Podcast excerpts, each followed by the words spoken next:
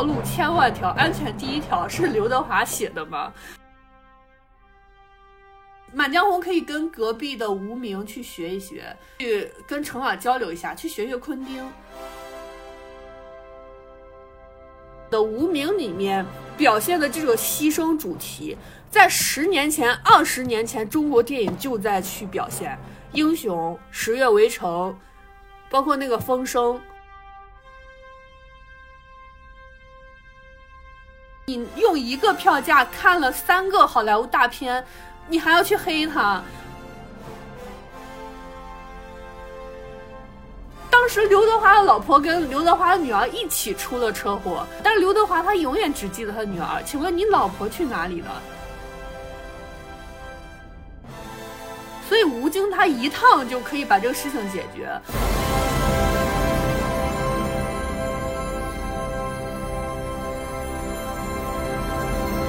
收听电影笔记。我是主播默默，今天是一期迟到的春节档的盘点吐槽。呃，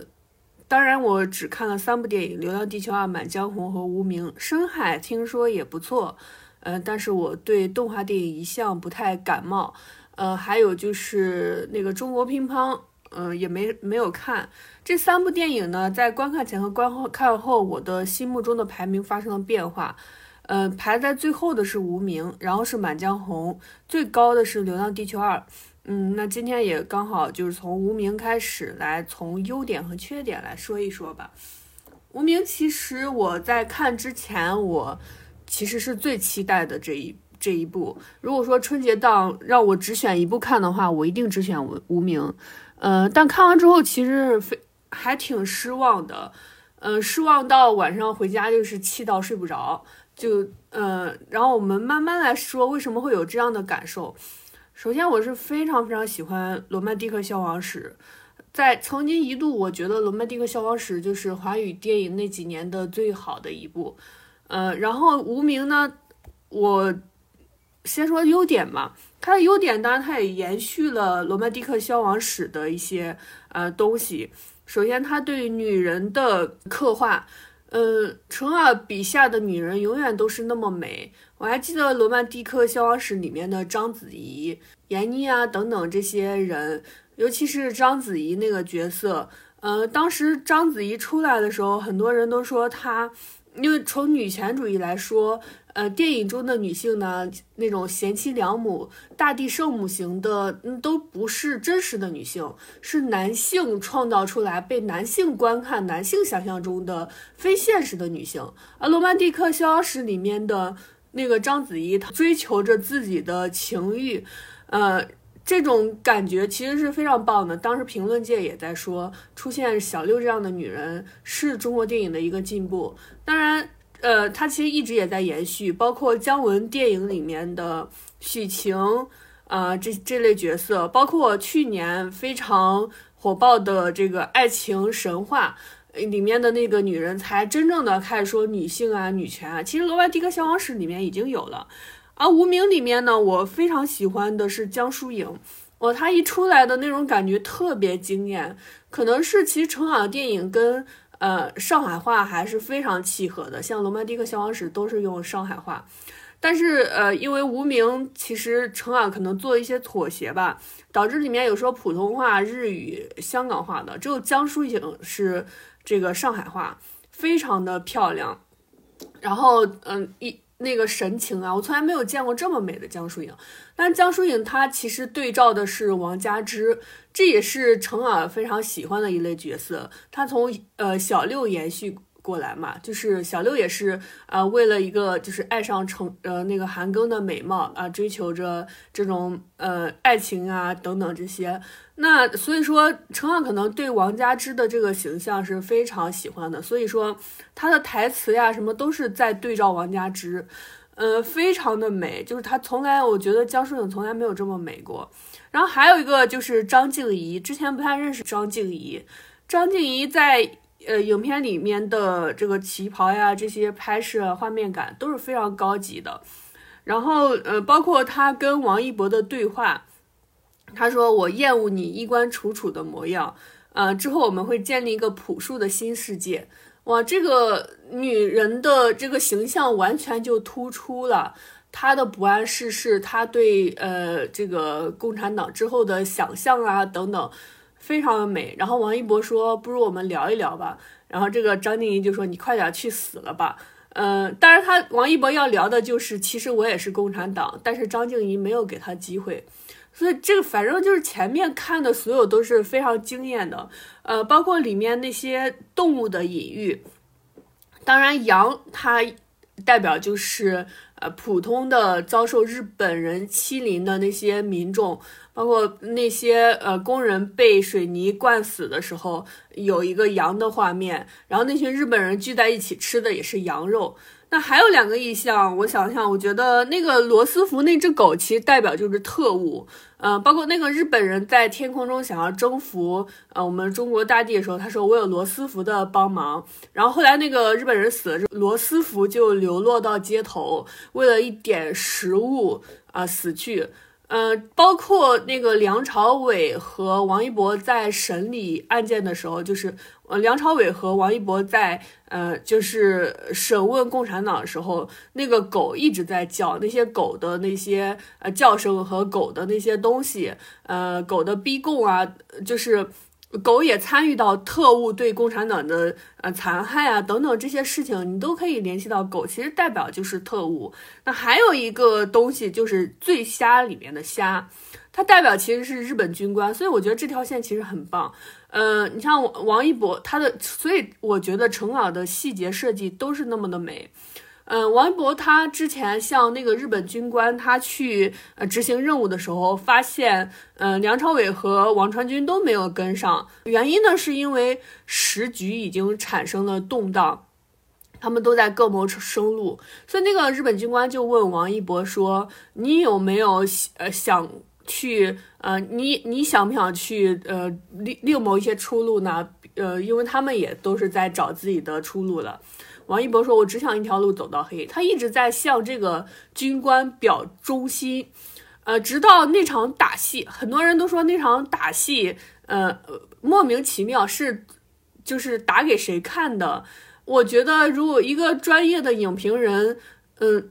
不应该去这样去讲。他其实很非常的，已经非常的明确了，就从那个台词一句台词就很清楚了。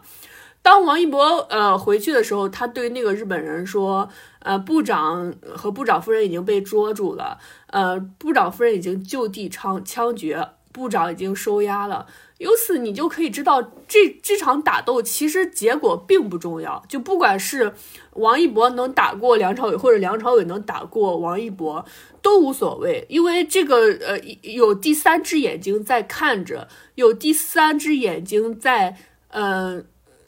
旁边，他其实就是演给那个日本军官看的。当这个结果出来之后，这个部长还是会被抓住的。所以这场戏的目的呢，就是让王一博获得那个日本军官的信任，直到最后的那场戏，嗯，让王一博让这个虾，让这个日本军官成为王一博的呃刀下死鬼。呃，口中的这个猎物，所以说说这个动物的隐喻，我还是啊觉得还挺高级的，嗯，然后这是一些优点吧，我觉得呃，优点一是这些细节，优点二是程耳他永远都是非常相信观众的，他他的叙事是很高明的，嗯，他的人物是散点化的。然后那个细节，呃，一些细节的时候是需要我们通过一些逻辑思考才能把它进行连接的，嗯，他不不害怕说观众看不懂，所以他要两遍三遍的去强调那些呢不是电影，那些是抖音，那些是电视剧，电影就是要这么高级的一种表现形式，包括那个呃。王佳芝、江疏影，他临走之前告诉梁朝伟说：“呃，谢谢你放了我，我这份拿破仑留给你，也许你有用。”然后拿破仑里面是一个在上海的日本呃药军军药的这手册，然后其实呃中间就是梁朝伟拿着那个手册去，嗯，把那个呃公爵的。继承人给杀害了，所以这个他都没有去表现这中间的过程，他只是给了你一些信息让你去联系。呃，包括很多人都说这个王一博和梁朝伟为什么打，这就是成耳他相信观众。嗯，这些画面呀，这些东西都是让他显得非常高级。呃，那这是缺呃优点，那缺点呢？其实最重要的缺点也是我觉得，呃，我应该去吐槽这个春节档的一个原因，就是让我失望的原因，就是，嗯，你看这样一个片子，它最终讲的还是一个牺牲的故事，还是一个那个特务为了一些伟大事业牺牲自己的故事，呃，然后。很多人都觉得这个电影没那么好看，差评也很多。其中不呃，不仅它和那个当时，呃，那个毕赣的遭遇不一样。毕赣是因为大家看不懂，而成耳的原因是，我觉得是其中有一大部分是，呃，像我这样的影迷。他去看了这这部《无名》，他就觉得很生气。为什么生气呢？有人说是因为王一博的演技不行，我觉得王一博可以啊。那是为什么呢？其实是因为他背后的利益有问题。陈耳一直说我这部《无名》是商业片，你确实是商业片。因为商业片和艺术片，我认为区别在于哪里呢？它不是说商业片是一个叙事非常流畅的，符合好莱坞的那种。呃，让观众看起来非常明晰的就叫商业片，而看不懂的或者说那个叙事杂乱的就叫艺术片。那只是说一个嗯好的商业片和叙事高超的商业片和叙事不高超商业片的区别。像诺兰，他也很善于玩弄叙事，他的碎片化叙事，呃的水平一定是最高，他是好莱坞一哥，也是我们目前的，呃。叙事的一哥，对吧？那他其实也是商业片。那商业片和艺术片的区别在于哪里呢？是艺术片它背后所支撑的主题思想，他所他是那种让观众在电影院看了之后可能觉得无聊，可能觉得嗯没那么的让你惊心动魄。但是观众出了电影院之后，他会久久沉迷于你的叙事之中，他会对这个。人生对世界产生一定的思考，但是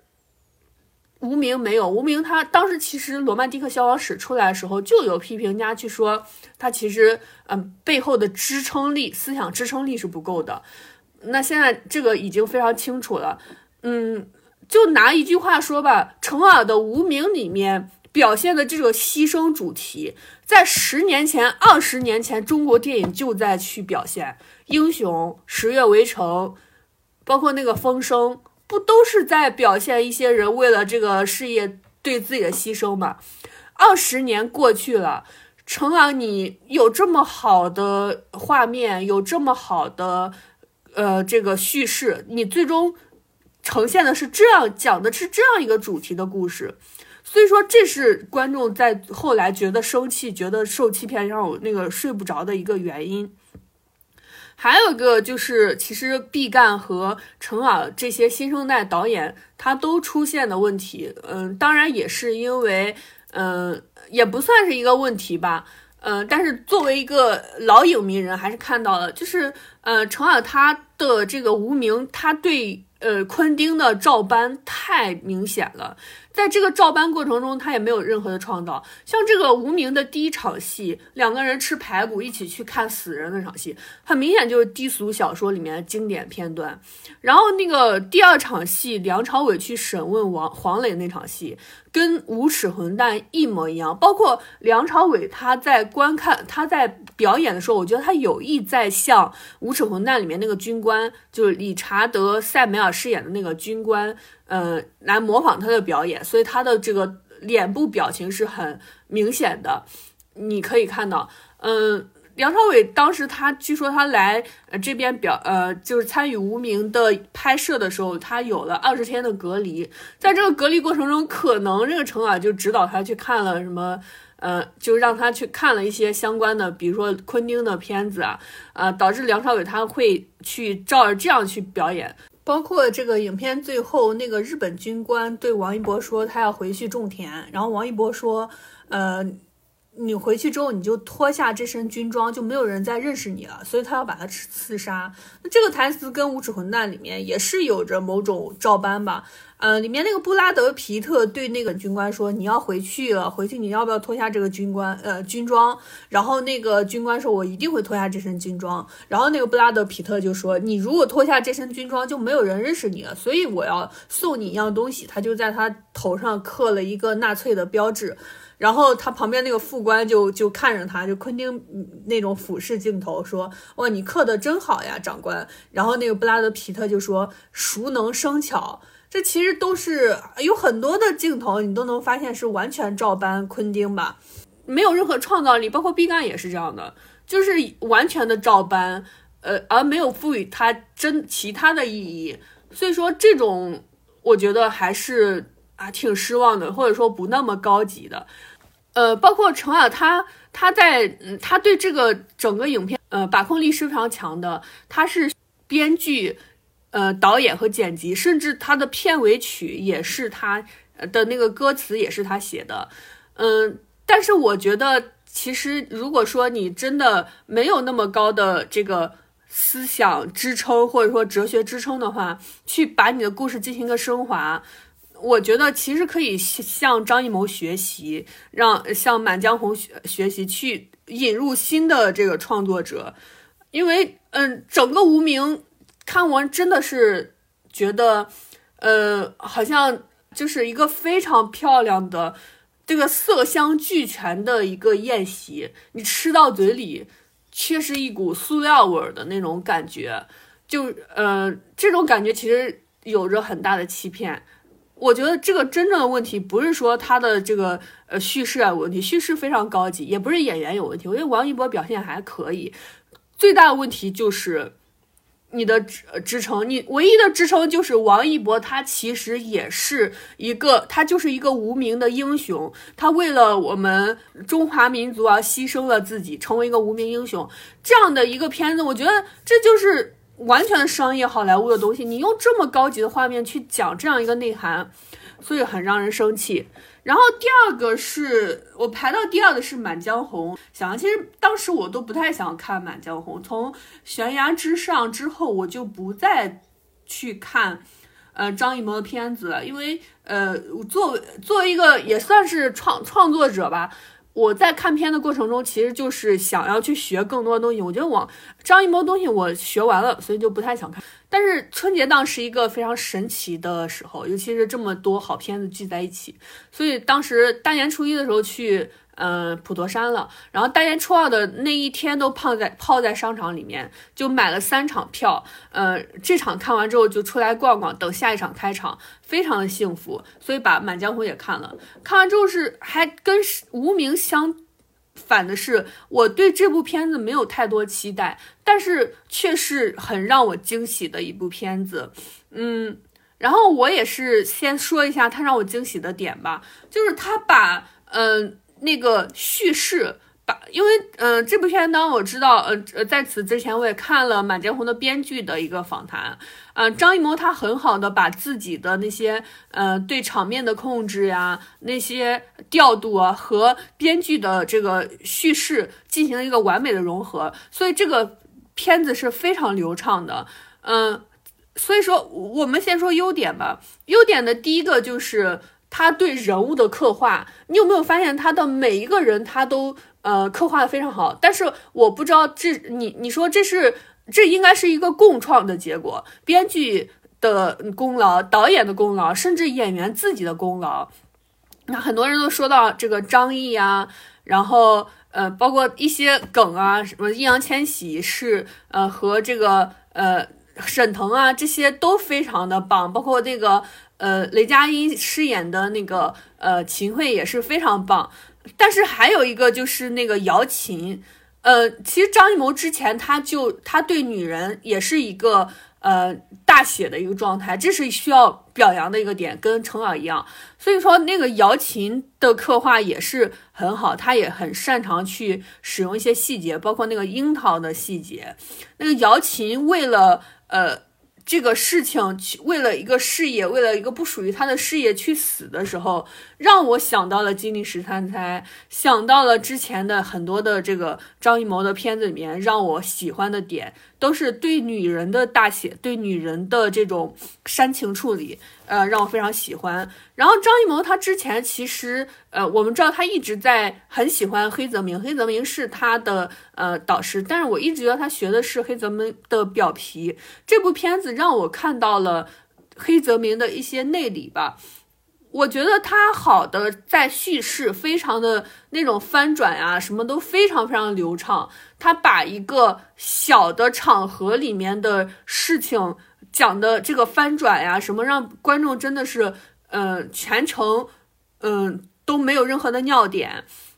当然，这个片子它也是命题的。那个编剧说，当时张艺谋有一个宅子，说你去看这个宅子创作一个故事，在这个宅子里面创作出来这个故事，因为它非常紧凑，呃，所以说它非常的棒。但是我觉得它最大的优点，呃，也是其实是情感。就前面的故事是一个。嗯，很棒的故事，是一个很流畅的故事，但是到后面的那个情感的升华，其实是整部影片中让我非常非常吃惊的，让我对张艺谋非常吃惊的点，就是当那个雷佳雷佳音在呃上面，其实两点嘛，一个就是当沈腾背后的那个精忠报国露出来的时候，呃，给了旁边士兵的那些呃反应，然后这个东西出来之后。他的这个精神对岳飞的这个精神的处理，呃，这个场面啊非常棒，就是说明其实人人人们呢都是对这个精神有敬仰的，对岳岳飞的精神是有一种崇高的这个敬仰。包括后来那个雷佳音在嗯那个阁楼上大声的背诵《满江红》的时候，那个是非常具有感染力的。呃，包括这个编剧也很善于去把这个事情给推广，因为他有一个呃叙事的交代，就是秦桧要要去，嗯，出发去一个地方，所以那个军队都收拾好了，所以这个军队就不断的传颂《满江红》，包括那个小朋友也学会了这个《满江红》，这个情感到这里就是完全的铺开了，进行一个升华。这些人一，我其实完全能理解的。这些人一代一代的，他去把这个人刺杀了，没有任何的意义。所以说，他是最终的目的就是要让岳飞的这首词流传下去。嗯，特别的棒，这个翻转。但是其实缺点也在哪里？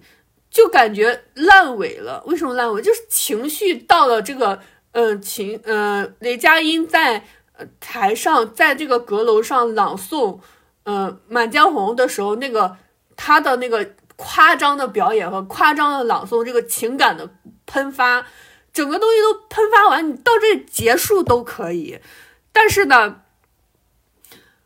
后面就又出来了一些什么，呃，影影子啊，什么那些东西，就感觉这个情感被架在那里了，后来就一下。坠下来，那个全是虚的，所以这个是我不能理解的。我觉得他处理并不好，但这个处理，呃，也听那个编剧采访是张艺谋半夜三更想起来的，因为他们到这里他们也不知道，因为必须要把这个呃秦桧给杀了，但是怎么杀呢？因为他们说这个历史上秦桧是什么时候死的，在这里他没有死，所以说呢，但是呢。必须要把他杀了，要不然这个行动就是失败的行动。那怎么处理呢？张艺谋半夜三更想想想想想想出来一个，呃，跟前作影相贴合的，就是那个杀了一个假秦桧。但是其实这个处理真的很烂，你不管是怎么说，我就觉得很烂，是是编剧坐在这个电脑前强行想出来的一个东西。嗯，我觉得。那个《满江红》可以跟隔壁的无名去学一学，呃，去跟程耳交流一下，去学学昆汀。昆汀的两部片子，一部《无耻混蛋》，它讲的是什么故事呢？是一个呃战争时期的一个女人在电影院里面把希特勒给炸死的故事。然后还有一个《好莱坞往事》，它讲的是。呃，当时呃呃就是有一个导演在好莱坞的一个山庄里面，他妻子也被杀害的那个呃现实，呃，他就又进行了一个改编，改编的是布拉德皮特饰演的那个人，还有呃布拉德皮特和小李饰演的那两个人，无意中其实救下了那个人，救下了这个导演，救下了这这一家人的故事，所以这是非常浪漫的处理，就是电影人对历史的这个改变。人家昆汀早就可以这样编了，你做一个历史的这个虚演，怎么不可以呢？因为你情绪已经架到这里了。不知道大家有没有这种感觉？就是当这个呃雷佳音在上面想象，就是那种大声的这个朗读过这个呃精神之后呢，然后这首词之后，你再去解释任何的，我觉得都是不必要。你就让事情顺着发展。让这个真的秦桧以死谢罪又怎么样呢？他和历史是有出入，但是他这就是电影美好的地方呀。电影本来它就是梦，它就是白日梦，我们就在这里做一个白日梦又怎么样呢？何必要对它进行解释呢？这是我觉得它嗯有问题的地方吧。当然，《满江红》的第三个缺点也是它和《流浪地球》的区别在于，它是一个小的叙事。嗯，它的这个叙事是被放在了一个宅子里面，用一些演员来奔跑，然后这个搭一些场景来进行叙事。当然，它有宏大的场面，就是那个士兵的场面。嗯呃，我在看呃录这期节目的时候，还看到一个呃外行人说啊，这个满满江红的制作成本也不到一千万，这个确实是它的一个缺点吧。它跟《流浪地球》相比，当然我觉得比。某某麻花好多了，因为其实呃，电影它它怎么实现良性发展呢？就是你有大的投入，呃，你有大的制作，你收获大的票房，那么呢，呃，我们的制作者呢才会进行一个更大的投入。像《流浪地球》啊，《阿凡达》啊这样的片子，它才包括《沙丘》，嗯，它能收获大的票房，这个电影的技术和叙事才能不断的发展。但像呃开心麻花这样的喜剧。它一直收获的票房，甚至如果比呃《流浪地球》这样的片子还大还高的话，那么久而久之，电影的这个技术和叙事就不再发展，因为大家都觉得我投一些开某某麻花的这个喜剧就行了，我不需要再投什么了。当我们现在大家的呃压工作压力、生活压力都很大，所以只想去呃看一些喜剧，不用动脑的东西。但是在这个这个之外，我们要做梦啊。我们需要去做一些超脱现实的梦，《流浪地球》就是这样的一个梦，所以说《流浪地球》排在春节档的第一，一定是嗯毋庸置疑的。五年以后、十年以后，我们可能记不住《无名》，记不住《满江红》，但是我们一定会记住《流浪地球》，它是中国科幻的里程碑。不管是在场面的制作，可能它有很多的瑕疵，它有很多不如呃。呃，这个世界的地方，但是呢，它你能看到我们的科幻，我们的大制作，我们的电影在最高的金字塔最高点，它的发展是这样的。所以说，呃，看《流浪地球》，我还是非常的激动的。这个激动不仅在于它这宏大叙事，还在于它意识形态的这个提高。但是呢，由由于它是排在第一，我想先说缺点吧。嗯。它的一些缺点，其实主要还是一些叙事的细节、边角的处理。当然，还是因为，嗯，我们的这个大场面叙事啊，这种科幻的叙事还是处于探索的阶段，呃，没有非常完善的这个体系，全靠一个人。当然，这个《流浪地球》导演是一个理科生，文科生可能构架不出来这样的一个东西。包括，呃，我在看。一些影评的时候，某某一个非常专业的这个影评平台，嗯的那些影评人，他都给《满江红》打了很高的分儿，嗯，都给《流浪地球》打了比较低的分儿。原因是因为《流浪地球》的叙事野心太大了，他用一个电影，呃，就是原话是用一个电影承载了好莱坞大片三四个，呃，三四个好莱坞大片的体量。我觉得这个真的是为黑而黑，这难道不是一个好事情吗？我我看的时候全程看《流浪地球》，非常激动。他的一个接一个的东西，你用一个票价看了三个好莱坞大片，你还要去黑他，我真的觉得有点奇怪，但是还是说一下，就是一些细节的边角料处理吧。第一个是他对女人的问题，这个其实我看有些影评人已经指出来的，女人在《流浪地球》里面都不是很重要的，还是呃没有一个非常好的一个女性非常鼎盛的女性形象吧。呃，第一个就是最经典的是刘德华的老婆，还是佟丽娅演的，但是。当时刘德华的老婆跟刘德华的女儿一起出了车祸，但是一起死了。但刘德华他永远只记得他女儿。请问你老婆去哪里了？所以说这个就这个女人就完全消失了，这很奇怪。包括这个，当然这个车祸这个设定还挺棒。这条线是他们重新创作的这个线，嗯，它结合了一些呃当下最时尚的东西，呃，最科幻片最潮流的东西。影片一开始就在讲这个，我不知道叫不叫元宇宙啊，叫数字生命。数字生命呢，在最开始的时候。黑客，我记得我第一次看《黑客帝国》，然后那个主人公醒来之后，那个全身插管的那个场面非常震惊。然后到现在，这个数字生命已经发展到了非常，这个叙事已经发展到了非常完善的地方。去年的那个《万神殿》就是一个说明，看《万神殿》还是非常的呃惊艳的。那没想到这个我们。中国自己的科幻团队就已经把这个最顶尖的科幻的这个元素拿到了我们的叙事里边，所以刘德华这条线是非常棒的。然后我看的时候，我就我就有一个脑洞啊，所以说《流浪地球一》里面那个道路千万条，安全第一条是刘德华写的吗？因为他有这样的一个前史，嗯，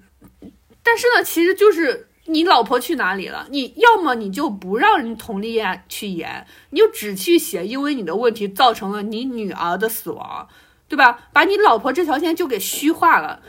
要么你就去交代一下你老婆吧。你老婆难道就是，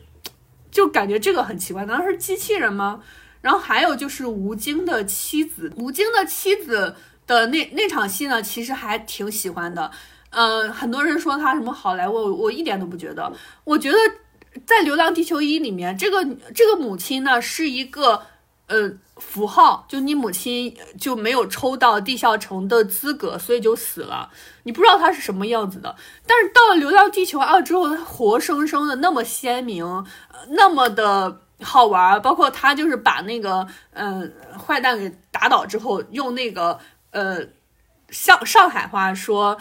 嗯。那个把我的花给我，说敢拿我的花去死吧！就这种，我真的活生生的非常鲜明的一个人。那这个人的设计呢？我后来看说是吴京现场修改的，因为吴京他可能呃看了，哎，发现这个女演员会武打，所以修改了她的这个场景。所以原片里面这个女人还是手无缚鸡之力的一个呃什么我也忘了，反正不是他们的战友。所以这个就。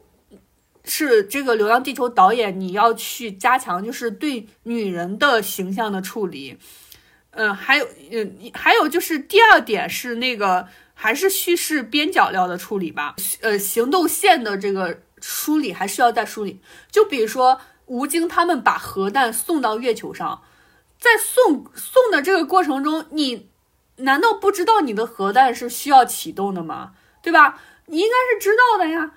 一些核弹需要破译，这个时候如果说你最先你们我我觉得就应该说好，哎，我们这个核弹需要需要启动的，所以吴京他一趟就可以把这个事情解决。你们把这个核弹送上去，然后你们再手动点点燃，然后而不是哎这个核弹已经被送上去了，要点燃了。嗯，那旁边那个人才说啊，我们这个核弹是需要进行一个破译处理的，然后还需要再派人去进行破译，这个就叫强行加线。因为这个《流浪地球》说你拍了这么长的影片，就很多人说你的问题就在于太长了，体量太大了。那你这两件事情是不是可以合成一件事情呢？对吧？既把那个核弹送到了月球上，然后在这个同时就需要对它进行破译，而不是使用呃。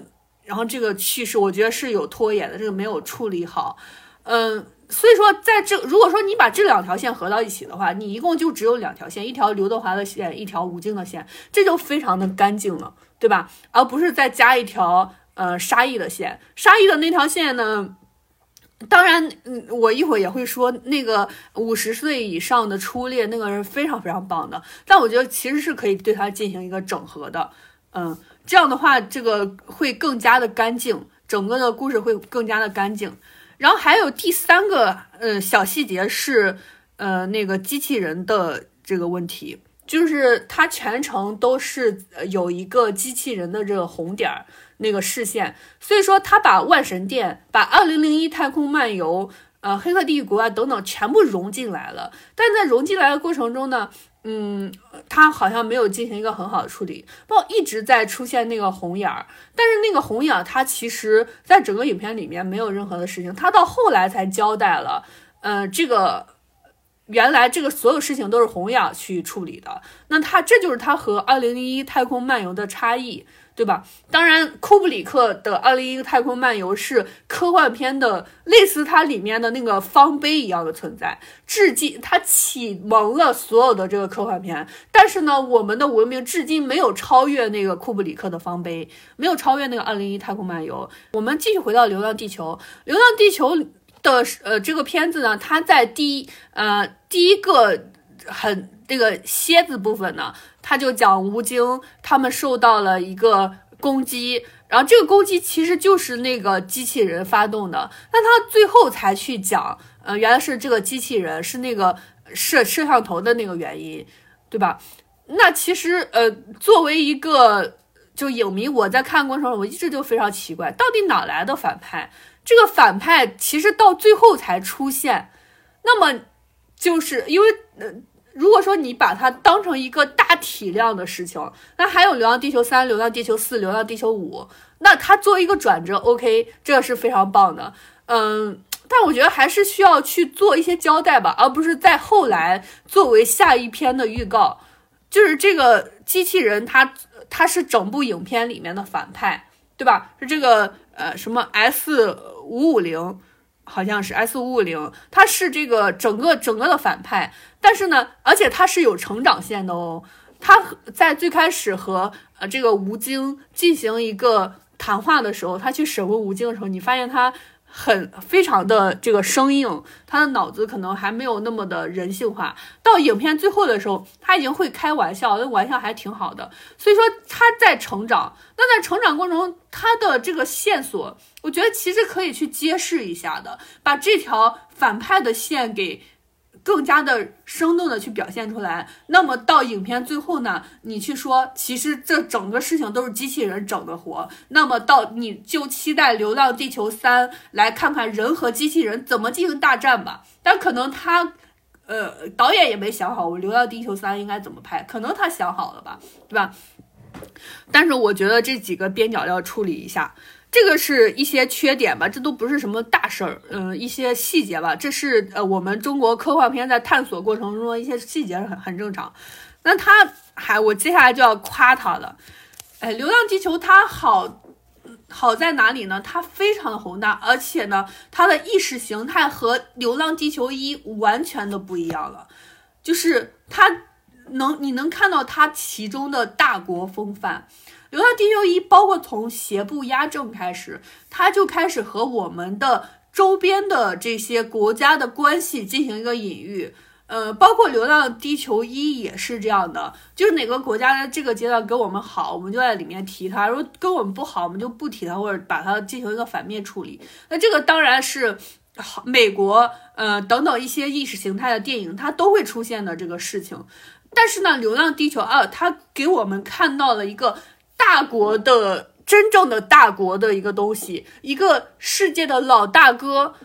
他不会去计较我和哪个国家之间的这些关系。我是一个团结者，你俄国、美国、呃日本、韩国这些国家，你在我的带领下，在我的精神的带领下，我们一起去拯救世界，一起把这个世界变好。所以说，呃，就是沙溢的那场戏让我看的非常的澎湃。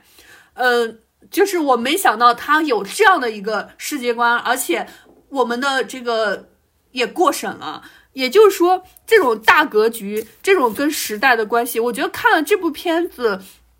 之后，我们会受到感动的。你和现实的联系吧，嗯，包括疫情，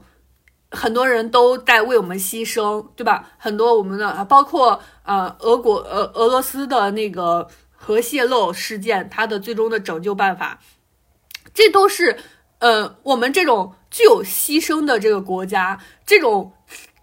其实我们说俄罗斯是战斗民族，但是难道我们中国就不是战斗民族吗？我们中国民族，我们也是愿意为了我们的事业去牺牲个体的这样一个。呃，东西，所以说在那个片子里面，呃，沙溢和他的俄国那个大哥的那个好伙伴，他们两个是起到了这个呃最起头的一个作用，这个是和现实类联系，呃，然后包括很多的东西让我看起来都呃有一种被激励的那种感觉，或者说在这个现在这个时代，嗯下有被有受到激励，有受到鼓舞。